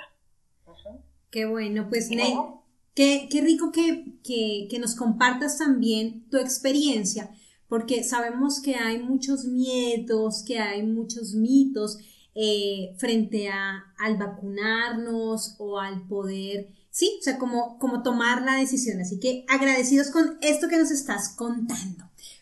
Sí, señor. Para Cada vez que pueda lo, lo explicaré. Un amigo de mi hija, una persona que tiene 50 años, me dijo algo que, que, me gustó muchísimo, porque yo no lo había visto desde ese enfoque, pero me representa también él decía, yo apenas me llame me voy a vacunar, porque hay tanta gente en tantos países que, que está muriendo por el COVID y que ni siquiera tiene la esperanza de que lo puedan vacunar o a su familia, lo que lo hayan podido vacunar o a su familia. Por lo tanto, este, aquí que, lo, que, lo, que la sanidad es pública y que por lo tanto las vacunas son puestas este, eh, gratuitamente, y están organizadísimos para eso, eh, pues mira, hay que agradecerlo y no hay que perder la oportunidad, porque es una responsabilidad. Si uno pierde esa oportunidad, está quitándole, este, bueno, está, siendo responsable, pues, de que otros se puedan contaminar además de uno. Entonces, bueno, nada, que, que así la cosa. Gracias. muchas, muchas gracias. Bueno, vamos a continuar con una gran invitada también desde México. Ella es Rosalinda Pizarro Santos. Rosalinda es una empresaria y mujer apasionada de la vida. Es directora general de Espacio Empresarial SA de CD, presidente del Comité de Vinculación Educativa de Canacintra, consejera, propietaria y subrepresentante de presidencia en Canaco perdón, CDMX, que es Ciudad de México, vicepresidenta de la Red Global de Mentores, doctora honoris, causa por el Claustro Mundial Universitario, Premio Nacional de la Mujer 2019, mentora certificada por la Red Global de Mentores, facilitadora certificada en Lego Serious Play y consultora, evaluadora e instructora certificada por CEP Conocer. Bienvenidísima Rosalinda a nuestro espacio en Sin Techos de Cristal de Mujeres Violetas. Hola, hola, ¿cómo estás? Pues yo encantada de estar aquí. Nosotros aún más encantadas de, estar contigo porque además eres una mujer a quien admiro mucho, muy reconocida en México eh, y eres reconocida gracias al liderazgo tanto que tienes, pero también que le permites a los empresarios. O sea, tú entregas herramientas para que las empresas crezcan, para que las empresas puedan entender o puedan eh, visualizar algunos elementos que tal vez no tienen presentes y que gracias a tu acompañamiento, a tu consultoría, lo logran y van creciendo con ellos. Cuéntanos, Rosalinda, ¿cómo empezaste, cuándo y cómo empezaste en el mundo de la consultoría empresarial? Ay, pues fíjate que está padre esta fecha porque la próxima semana, el día 4, vamos a cumplir ya 22 años de que nació Espacio Empresarial, que es mi empresa de consultoría y capacitación, que es de alguna forma pues la cristalización de todos esos esfuerzos emprendedores que yo hice prácticamente desde que estaba estudiando. Cuando yo estudiaba la licenciatura, soy administradora industrial de profesión, llegó a mi vida un programa de emprendedores, pero cuando el tema de emprender no era lo que es hoy, hoy como que es más común hablar de, de que las personas tienen ese sueño de emprender y, están dispuestos a correr los riesgos, pero pues el siglo pasado no era así. Y ese programa a mí me permitió darme cuenta de que lo que yo quería hacer en la vida era tener una empresa propia, con todos los riesgos, a lo mejor sin saber todos los riesgos y todas las cosas que, que me iba a permitir vivir de satisfacciones, de retos, pero fue una experiencia increíble, participé en ese programa que era un programa educativo y en ese tiempo yo puse una fábrica de dulces. Entonces, esos fueron, ahora sí que esos fueron mis pininos en, en el mundo empresarial pero eso me llevó a que personas que veían lo que estaba haciendo, pues me preguntaran cómo le hacía. Y entonces empecé a decirle a otras personas, ah, pues mira, le hice así, de, ahora tú hazle así. Y eso, pues, de alguna manera me llevó a dar capacitación y consultoría, a lo mejor de una forma empírica, pero que poco a poco eh, nos fuimos profesionalizando, porque empezaron a surgir también en México, pues, muchas cosas que traían consigo el que si te ibas a dedicar a esta actividad, que es ayudar a otras personas a que hagan realidad su sueño de emprender, ya sea a través de la consultoría o de la capacitación, pues no solamente tú decretaras qué era, sino que hubiera herramientas que dijeran que efectivamente cumplías con los, con los requisitos mínimos necesarios. Y entonces me certifiqué como consultora, me certifiqué como instructora y empezó todo este camino que ha sido, la verdad, lleno de muchas satisfacciones. Han sido 22 años que, bueno, no sabría decirte eh, cuál ha sido el año más importante en nuestra vida profesional como, como empresa, porque cada uno nos ha dejado una cantidad de, de, riqueza, de aprendizajes, de retos, de fortalezas, de herramientas, que lo, lo, lo que de alguna manera me ha permitido pues compartirlo con otras personas y ayudar a más personas a que puedan, por un lado, hacer realidad su sueño de emprender y por otro lado, a los que ya tienen una empresa, pues ayudarlos a mejorar algunas de las herramientas, algunas de las cosas que están haciendo para que puedan funcionar mejor. Así que de verdad que Dios me quiere mucho porque me ha permitido pues hacer lo que más me gusta, que es eh, emprender, pero también compartir la experiencia con otras personas. ¿Cómo ves? No, esto es, esto es, esto es increíble y me gusta mucho porque Precisamente, eh, uno puede, cuando te googleamos, si ustedes quieren buscar a Rosalinda, Rosalinda ha aparecido y aparece acompañando a muchos emprendedores mexicanos, un gran referente en México para, el, para los emprendedores, porque precisamente, primero, tu energía es maravillosa, nos contagias de, de las ganas de se puede, es posible. Y no solamente eso, sino también las herramientas que entregas son herramientas amplias, pero también concretas. Es decir, tienes una amplitud de conocimiento, pero das unos pasos muy puntuales para que las personas, los empresarios, los emprendedores podamos entender de manera clara, muy precisa, también una ruta, una ruta que ya cada uno define si la toma o no, pero eh, entregas herramientas tangibles. Entonces, quisiera un poco que nos contaras, eh, Rosalinda, acerca de cuáles han sido este, este año que estamos viviendo eh, de pandemia, que hemos vivido de pandemia y que no sabemos cuánto tiempo más se nos está extendiendo o se vaya a extender, han sido tanto los retos más grandes que has vivido en tu empresa, pero también acompañando a los empresarios y las oportunidades. Fíjate que ahorita que comentabas esta parte de las herramientas, algo que, que en, en Espacio Empresarial tuvimos muy claro desde, desde que nació, es que antes de ser consultores éramos empresarios, porque creo que eso es lo que te permite tener más empatía cuando trabajas con empresarios, porque si tú lo ves solo como consultor, que a lo mejor trabajas por tu cuenta, que trabajas desde tu casa, pues no, no, no tienes el panorama de de tener una empresa dedicada a la consultoría. Entonces, eso ha sido como que una parte muy importante.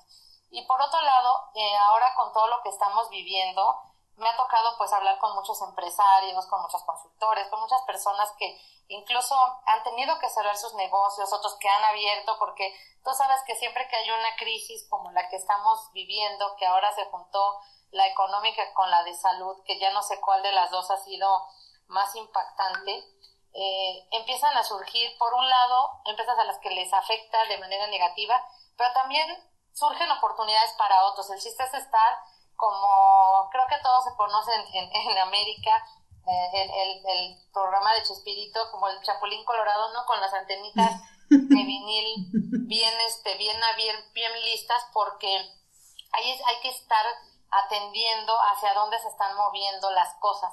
Y yo creo que eso es, eso es, eso es parte de la vida de un verdadero emprendedor, porque a veces tú te haces empresario o aprovechas una tendencia o aprovechas un, una coyuntura que se da, pero es efímero, es, es temporal, eh, solamente por, por la cuestión económica. Pero cuando realmente la persona tiene ese espíritu aguerrido de, de emprender, está dispuesto a hacer cosas, pues a lo mejor en estas condiciones y lo que se ha estado viendo en este año, cambias de giro, te reinventas, em, te, recreas muchas cosas, te actualizas, te adaptas, pero el, el, emprendedor de ti sale y está ahí.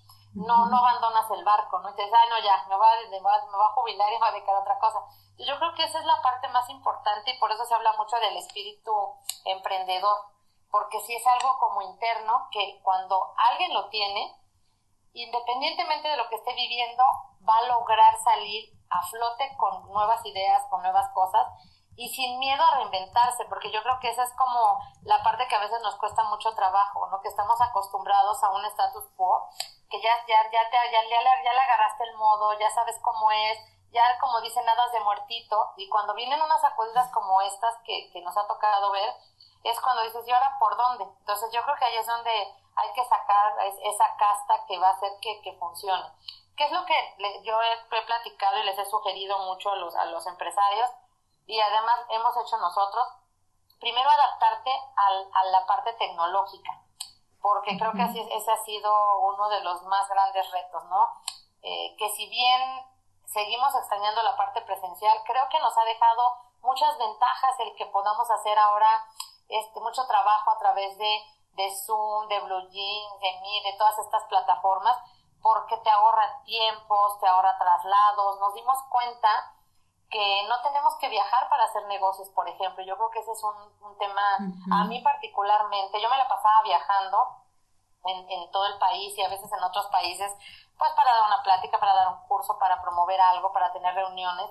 Y ahora todo eso es a través de Zoom entonces es, es maravilloso darte cuenta que puedes ahorrar viáticos, tiempos, ¿no? Entonces, pero hay que estar abierto a eso porque pues todavía hay personas que me dicen, no, yo mejor me espero como cuando, cuando volvamos a lo de antes y les digo, pues es que lo de antes como era antes no va a volver porque ya descubrimos que hay una parte aquí que podemos aprovechar y si bien podremos tener lo presencial y lo virtual, creo que va a haber muchas cosas que se van a quedar ya para siempre del lado virtual.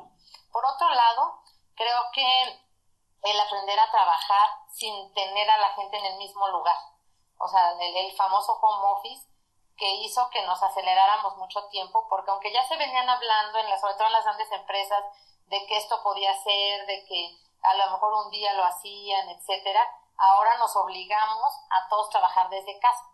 Y creo que a mí particularmente, que tengo un bebé chiquito, tú sabes que, tiene 15 meses, o sea, de verdad que el otro día decía Dios, era necesaria una pandemia para encerrarme en mi casa, porque ha sido maravilloso estar con él todo el tiempo, ¿no? O sea, verlo todos los días. Entonces, muchas mamás yo creo que van a estar en esa misma disyuntiva de, y ahora volver a, a tener que salir y que dejarlos, o sea, vamos a tener como, como que tomar ciertas decisiones y creo que va a estar complicada la situación porque a mí ya me gusta estar aquí, porque aunque yo antes estaba poco en mi casa, ahora disfruto estar aquí, comer aquí, ver ahí tan, trabajar desde aquí y, y eso creo que también a muchos nos está, nos está ayudando. Por otro lado, te ha permitido sacar nuevas habilidades que, a lo mejor tenías pero que no sabías que estaban ahí. Entonces, como la comunicación, nos ha permitido conocer a otras personas. Eh, las fronteras, eh, si no desaparecieron, se hicieron chiquitas porque, ve, podemos estar hoy comunicadas a través de estas plataformas y a lo mejor en otros años hubiera sido, pues ahora que yo vaya a Colombia, que tú vengas a México, hacemos algo. Y ahora es simplemente a través de un WhatsApp, de un Zoom, de una llamada que podemos llegar a, trabajar cosas muy significativas. Entonces creo que ese es, ese es un punto. La otra es estar pendiente de hacia dónde se están moviendo las cosas porque pues va a haber muchos giros que definitivamente van a desaparecer. Que eso pasa siempre, aunque, aunque no haya una pandemia mundial. O sea, por ejemplo, dejamos de tener el famoso Viper, ¿no? ¿Te acuerdas? Sí. Este, dejamos de tener los Nextel, o sea, esos han desaparecido.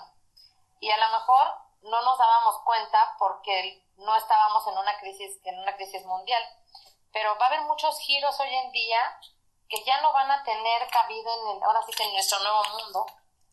Y las empresas que se dedicaban a eso van a tener que migrar a las nuevas, a las nuevas tendencias. Entonces también, sin miedo, dar ese siguiente paso, porque pues las empresas así son, se tienen que reinventar, tienen que crecer, tienen que irse acompañando. Y algo que para nosotros ha sido muy significativo es la, el tema de la certificación de esas competencias ¿no? que uno tiene que tener para poder hacer frente a, la, a las nuevas necesidades del, del mercado, porque el mercado también cambió y lo más maravilloso es que aún en esas condiciones hay muchas personas que han emprendido.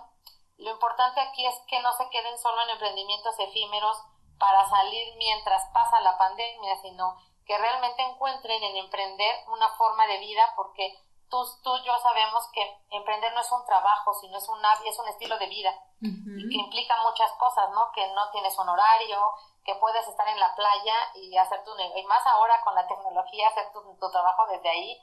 Entonces yo creo que el, el, mundo nos está dando la posibilidad de hacer muchas cosas eh, y, muchos giros van a crecer como otros se van a ver este, disminuidos o reinventados o actualizados. Entonces yo creo que ahí es donde más requieres el apoyo de alguien externo, ya no es un consultor, un coach, un mentor, un instructor, un facilitador, que te ayude a ver esas cosas que a lo mejor en la ceguera de taller que uno tiene cuando estás eh, haciendo todos los días la misma actividad, no la alcanzas a ver.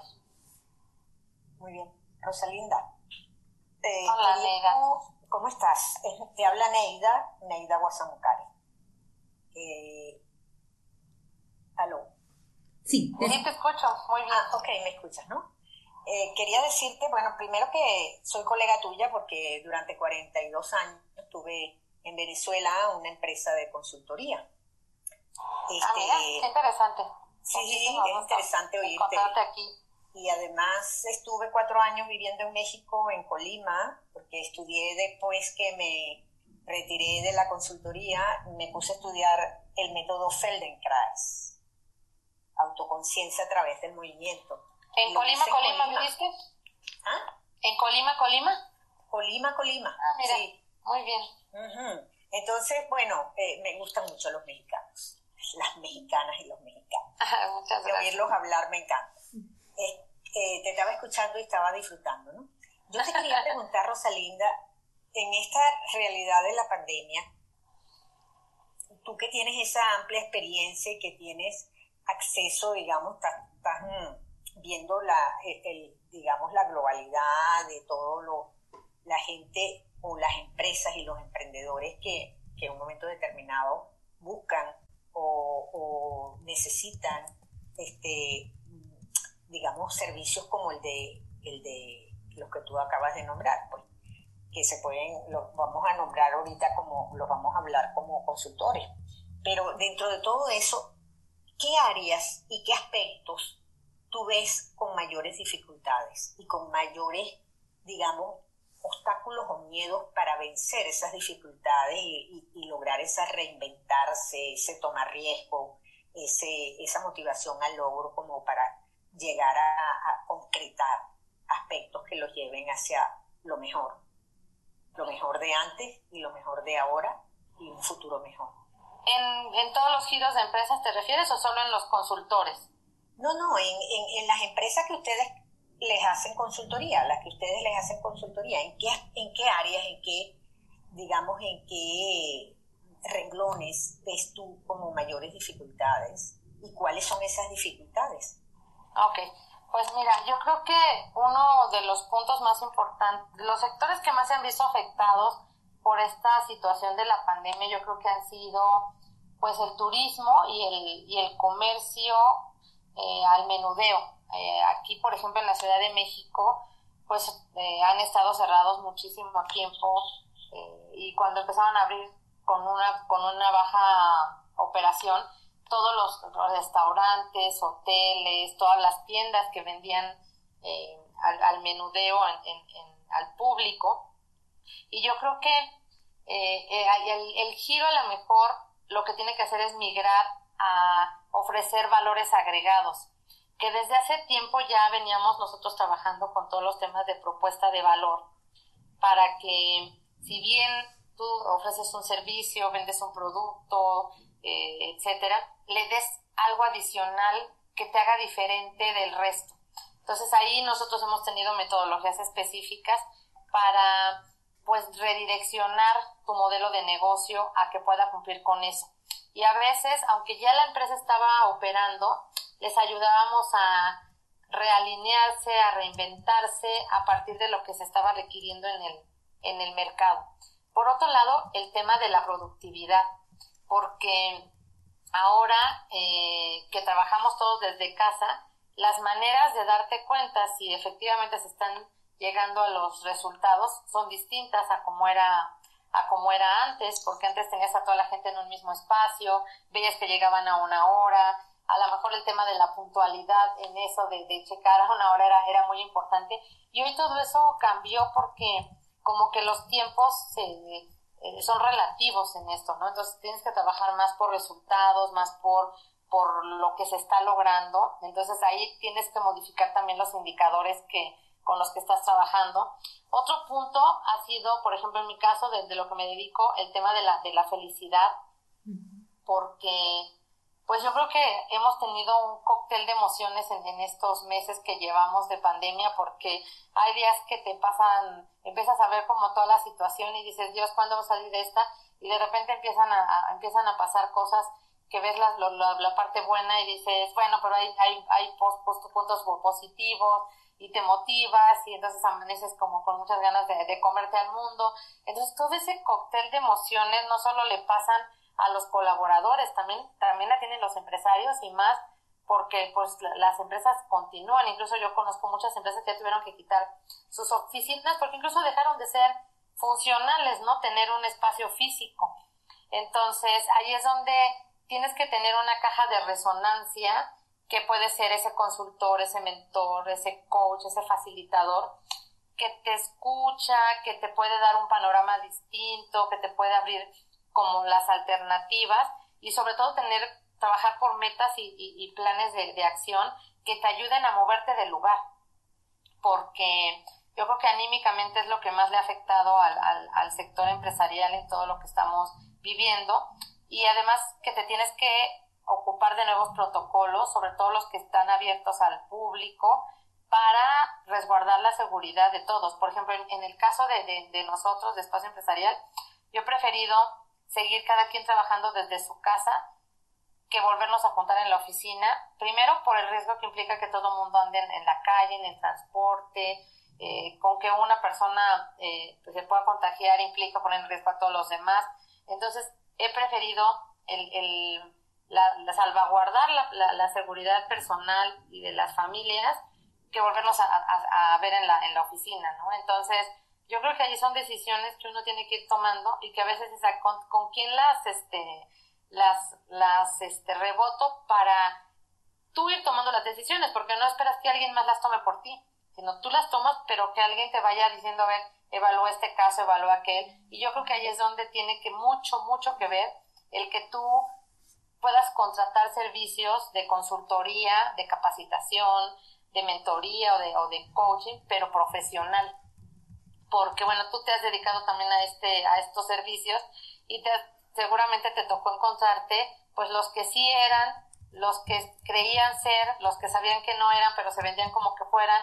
Y, yo les digo siempre, es muy fácil ser consultor porque con que tú lo digas y mandes a hacer tus tarjetas y ahora todo virtual, este mañana ya, y eso se ha dado, ¿no? En este sector de que de repente encuentras una oferta eh, increíble de un montón de cursos, montón de cosas por internet gratis, pero que surgieron a partir de estas, de esta situación y que no siempre tienes el método adecuado para poder guiar a la empresa.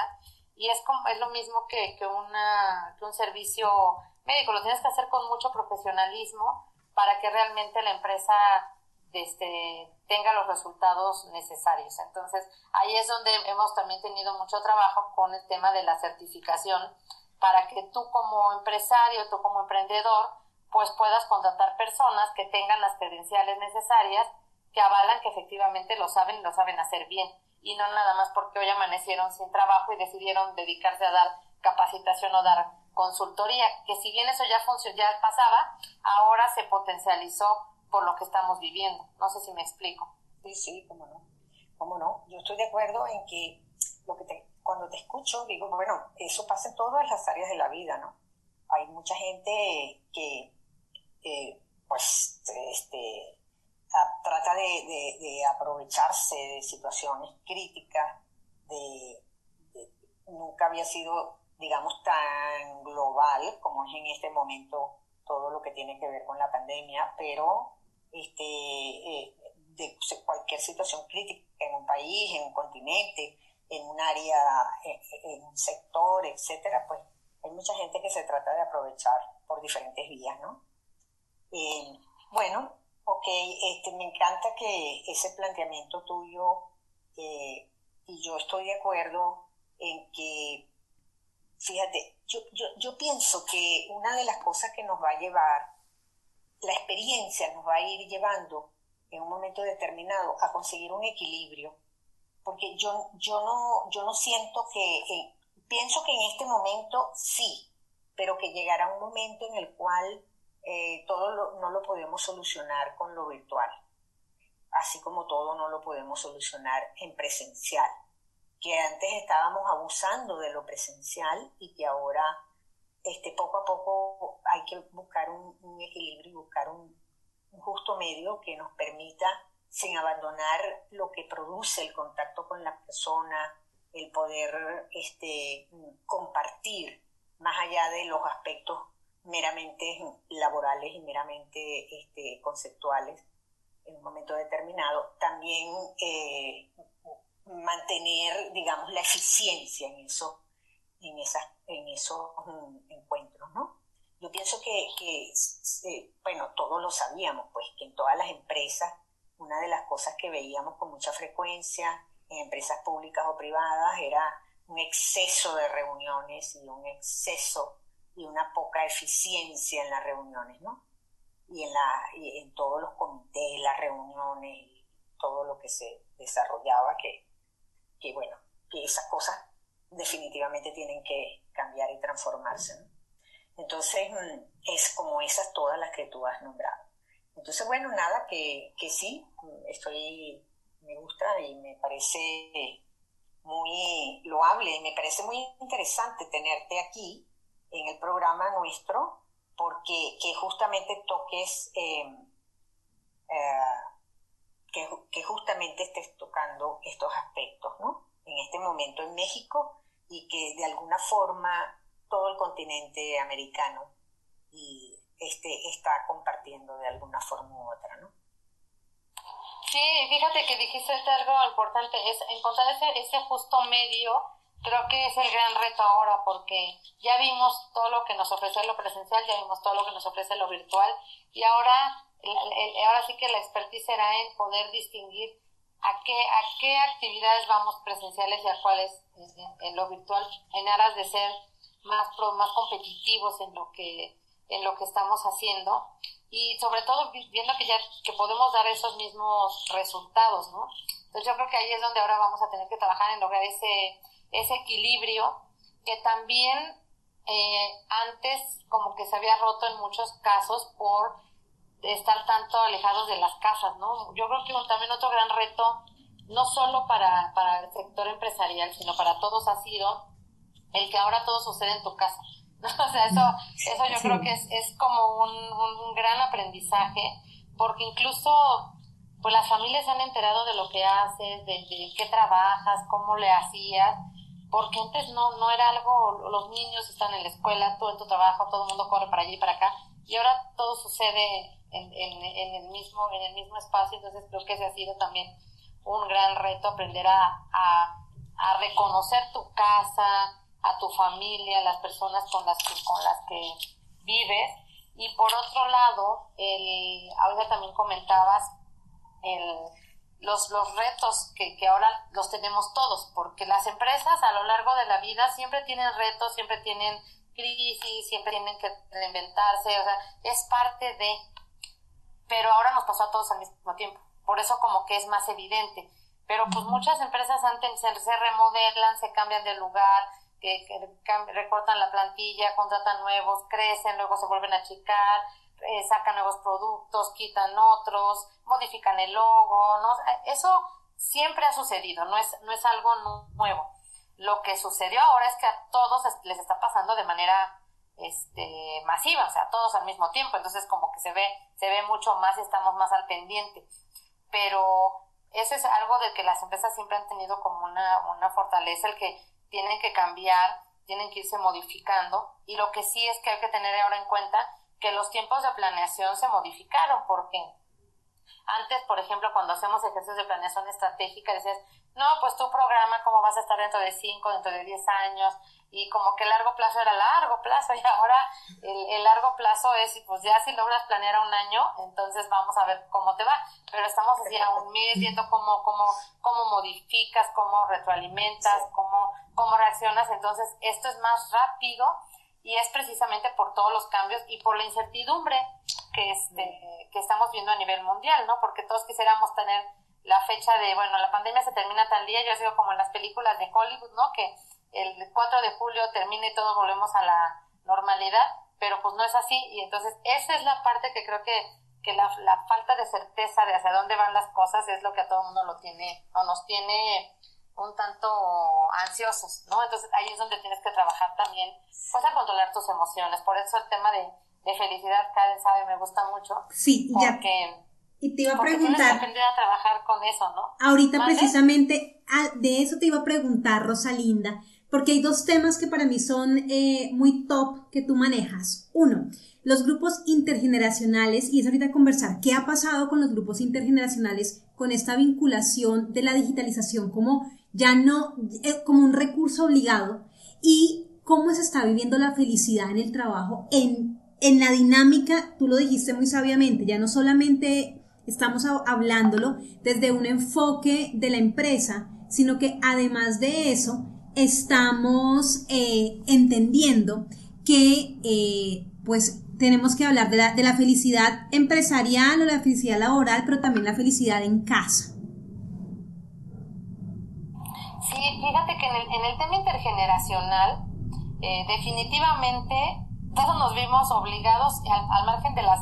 Somos seis generaciones las que hemos estado conviviendo en el mundo del trabajo. No es algo que también nunca se había visto porque ahora por la esperanza de vida y todos estos cambios que se han dado, pues se nos juntaron muchas generaciones a trabajar. Pero los que estaban más enfocados, es decir, ay, el home office, el, el poder tener trabajo desde casa y demás, eran sobre todo los millennials y los centennials. Sin embargo, yo les digo, no es lo mismo el, el trabajar desde casa y el tener acceso al home office desde el confinamiento, hacerlo en libertad, porque antes era de, pues te podías ir al cafecito y trabajar desde donde fuera y demás, y eso ha sido más difícil ahora, entonces también esa generación que de alguna manera su bandera o su estandarte era todo lo que estamos viendo de virtualidad, les ha afectado por lo que vivimos a nivel global. Pero para las generaciones más grandes, que son los baby boomer y los tradicionalistas, ha sido verdaderamente yo veo un descubrimiento, porque yo conozco muchas personas que en su vida se habían metido al Zoom que se tuvieron que, que, poner en una videoconferencia porque fue estrictamente necesario por el tema de la pandemia y ahora, bueno, son los más felices porque todo lo hacen desde su casa, no se pierden las videoconferencias, están ahí. Claro, han tenido que aprender y siguen aprendiendo todos los días, pero, pero los que han tenido más apertura han aprovechado muchísimo eso. Y, los, y, y la generación intermedia, que somos los, los y los X, que somos en teoría los más adaptables porque nos, nos ha tocado de todo en la vida, o sea, desde eh, escribir en cuadernos de doble raya, yo les digo hasta salir con Windows y ver todo lo que ha, todo lo que ha pasado, porque a nosotros nos tocó pues los teléfonos estos que eran de, de taca, taca, taca que daba vueltas el, disco, ¿no? Ahora que le dices, es que comunícame con Karen y solito el teléfono habla. Entonces, después de haber visto todo eso, creo que estamos abiertos a muchas cosas, pero sí he visto gente de mi generación, generación X, que dice, es que yo soy muy malo para la tecnología. Y cuando partes de soy muy malo para la tecnología, te cierras.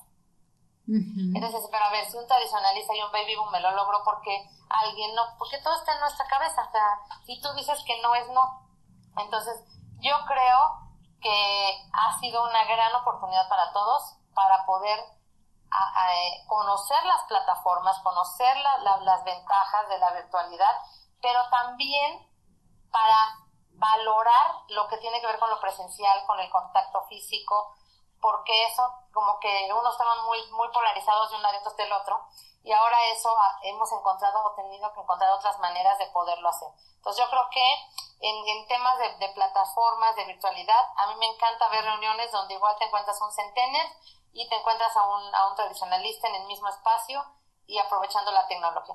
Pero hay una nueva generación que yo les digo que es como mi bebé, ¿no? Que es generación Zoom, este, Zoomlandia o Zoomlenials o no sé cómo les van a llamar ahora, que él aprendió pues desde muy bebecito que todo era por Zoom y a mí, por ejemplo, me preocupaba, o sea, híjoles, cuando tenga que, volver a tener contacto con personas, porque además encerrados en la casa, pues él no conocía más que a los que estábamos aquí en casa, o sea, ¿cómo, cómo va a ser este, su contacto con las personas? Pero él a través de Zoom convive con las personas, ¿no? Entonces él suena, suena el teléfono y él espera una videollamada.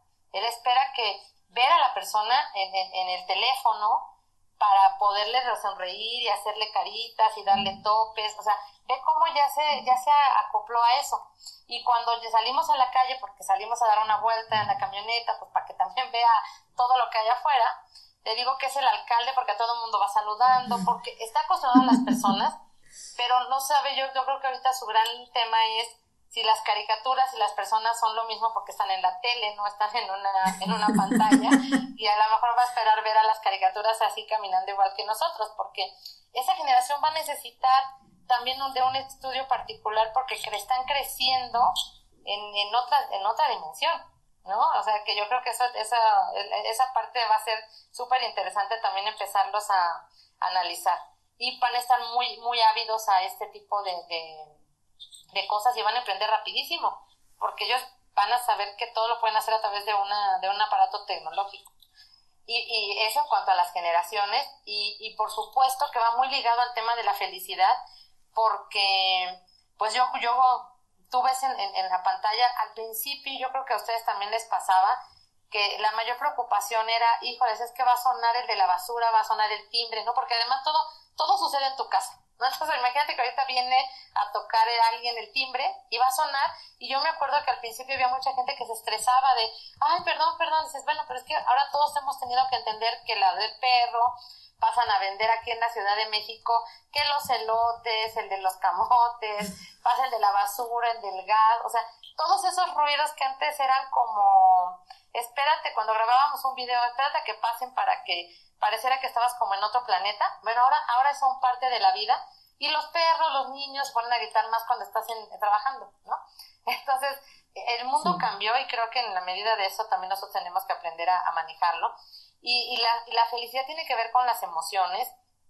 Y yo creo que ahí, ahí es donde está la, la principal herramienta que tenemos que aprovechar hoy en día.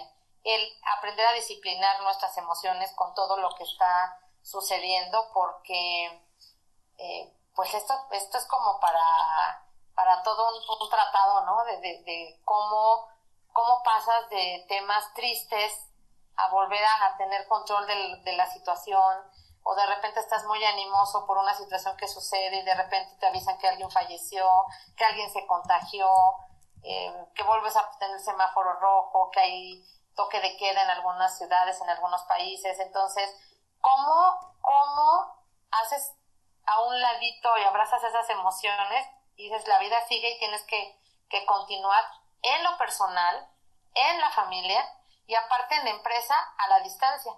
Porque también tienes que ver, o sea, yo por ejemplo me he dado cuenta que es pues, estar viendo las caras de Zoom, ¿no? Y te das cuenta cuando alguien está muy alegre, cuando alguien le está pasando algo. Incluso me ha tocado eh, sesiones de, Zoom donde alguien se desmaya, donde ahí dices, ¿qué haces tú de lejos, no? O sea, me tocó un curso y alguien de repente dijo, ¿qué está pasando con Fulanito? Y de repente vemos que estaba convulsionando. Entonces, de verdad que todo eso ahora sucede en, en, la realidad y cómo nos está afectando en el tema y creo que por eso se han dado también tanto las meditaciones, todos los temas de mindfulness, ¿no? Este tipo de ejercicios como los que tú llevas a cabo con mujeres violeta, etcétera, porque necesitamos aún a la distancia tener un, grupo de apoyo que, que, es como tu refugio para poderte volver a poner en ese equilibrio que comentaba Neida, ¿no? Pero personal, ¿no? Que, que es el que la base para todo lo demás, porque si no está bien la persona, no está bien su trabajo, no está bien su familia, no está bien su empresa, no está bien nada. Entonces tenemos que, que regresar al origen que es la persona y volvernos a centrar en la persona, en sus emociones y en todo lo que está viviendo. Sí, eso que te estás diciendo al final eh, me encanta, ¿eh? porque sí, eh, a ese punto, de ese punto estamos partiendo haciendo algo como lo que estamos haciendo hoy en este programa, escucharnos y, y volver al origen, que tiene que ver con la conciencia para mí, ¿no? Y una de las cosas que yo este, cada vez eh, he aprendido más de, de, la gente con la que he trabajado es que, bueno, más que controlar nuestras emociones, necesitamos conocerlas, necesitamos este, aceptarlas y necesitamos saber cómo se expresan en nosotros, ¿no? La, la, le hables a la emoción, la sientas y digas, ok, o sea, ahora, ¿cómo continúo con esto? ¿No? ¿Cómo lo hago? Porque la emoción, no, la felicidad no es una emoción, es un estado de ánimo. Entonces a veces creo que ese es el primer punto que nosotros, en el que nos perdemos. Puede ser feliz, una persona feliz, pero tener momentos tristes, momentos de enojo, momentos de mucha alegría, momentos de frustración. No sé si me explico, porque a veces como que pensamos que las personas felices solo se están riendo. Y no es así. O sea, una persona feliz puede tener también momentos de tristeza, pero lo sabe, lo sabe controlar, lo sabe disciplinar de manera que no afecte su estado de ánimo y entonces sí se, se deprime o se vuelve una persona infeliz. También darnos tiempo, darnos tiempo de poder eh, pues acariciar tus emociones. Yo creo que ese es un punto importante porque, bueno, tú sabes, Karen, que hace apenas van a ser 15 días falleció mi mamá y yo creo que muchas personas te dicen, este, pues el tiempo, quisiera tener las palabras, este, o, tratan de sacarte como a, a la, parte de, la alegría, de, de, de, como a moverte de tu lugar, pero uno también tiene que, aprender a conocerse y tienes que tener tus tiempos que son distintos los tiempos de cada quien para poder asimilar lo que se está viviendo, continuar con las cosas que tienes que hacer ir, ir logrando pasar de un estadio a otro de acuerdo a tus tiempos, ¿no? Porque también decir, no, no pasa nada es, es una irrealidad. O sea, sí pasa, sí sientes, sí sufres, pero también parte es de, de cómo aprendes a que con eso que estás sintiendo, tú avances que es lo que, lo que a todos nos está pasando hoy en día, ¿no? Que, que a veces no avanzamos por eso, porque nos quedamos estacionados a, una, a las emociones que no estamos sabiendo eh, disciplinar. Entonces no, no nos presionemos, eh, basémonos en las fortalezas, yo creo que ese es un punto importante, esa es una gran técnica, conocernos a través de nuestras fortalezas y, apalancarnos de ellas para poder continuar, distraer nuestra, nuestra atención con cosas que sabemos que nos causan alegría, porque eso también reconforta, reconforta el alma. Y pensar como en, el futuro promisorio que, que, seguramente vamos a tener después de esto y el crecimiento que, que, todo lo que estamos viviendo nos va a dejar porque mi mamá siempre decía que lo que no te mata te fortalece. Entonces, esta crisis seguramente nos va a dejar muy fortalecidos porque de golpe y porrazo nos ha, nos ha obligado a, a, a sacar la casta, a poner en práctica muchas, muchas eh, habilidades que desconocíamos que teníamos y nos ha obligado también a dejar cosas que no nos servían, o sea que que tú sabías que no eran necesarias. O sea, por ejemplo, yo no sé ustedes, pero yo disfrutaba tanto ir a las tiendas a comprar. Y tiene más de un año que no voy. Entonces, este, ibas, como dicen los chilenos, a vitrinear, ¿no? A ver, a ver, a ver qué se te pegaba. Y entonces, y en realidad te das cuenta que no lo necesitabas porque pues has seguido ahí, o sea, con los mismos zapatos, yo, yo incluso paso a saludarlos de repente para que vean que no, que no me morí o no que no los has olvidado. ¿no? Porque se sienten así de, ¿qué habrá pasado con ella, no? O sea, ya no nos usa, porque pues, o sea, e, es, parte, dices, ¿y para qué comprabas más, no? O sea, hay cosas que dices, no tiene caso. Y en cambio hay otras como darte tu tiempo de leer, de preparar la comida, de tener un espacio de, de, de, relajación. O sea, eso creo que ahora lo, lo hemos empezado a, a, valorar más. Y, y pues bueno, seguramente vendrán más retos y, y, conocer personas maravillosas porque pues si no hubiera sido por la pandemia, Karen, yo no sé si nos hubiéramos conocido. Entonces siempre, siempre deja cosas muy buenas y, y yo agradezco a Dios la, la oportunidad que siempre da de, de seguir creciendo y aprendiendo porque pues en eso, en eso estamos aquí, ¿no? Aprendiendo, creciendo y, y venimos para ser felices, entonces hay que, hay que honrar la vida de esa manera. Qué bello, Rosalinda. Ha sido un placer escucharte nuevamente. De verdad que en Mujeres Violeta te tenemos un afecto muy grande. Además, reconocemos y nos sentimos honrados que nos acompañes en nuestros espacios porque siempre nos generas mucho valor, siempre nos aportas grandes herramientas, pero además tu energía, tu positivismo, tu manera de ver la vida y verla, aunque existan situaciones eh, que no son, que, que a veces no son tan sencillas de manejar, pues existe también un camino para poderlos sobrellevar o para poderlas sortear. Gracias Rosalinda por acompañarnos el día de hoy en Sin Techos de Cristal. Nos encantaría, no, qué lindo, nos encantaría por favor que nos cuentes dónde te encontramos. Pues estoy en Facebook, en Instagram, en LinkedIn como Rosalinda Pizarro. Este, afortunadamente no es un nombre tan común, entonces me encuentran muy fácilmente.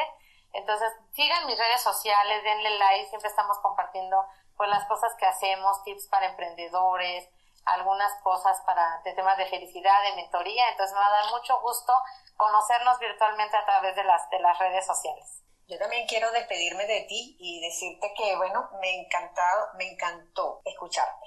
Gracias, Neida. Me encanta que nos quieras tanto a los mexicanos. Yo también quiero mucho a la gente de Venezuela. No olvides dejarnos tus comentarios del episodio en nuestras redes y visita www.mujeresvioleta.org.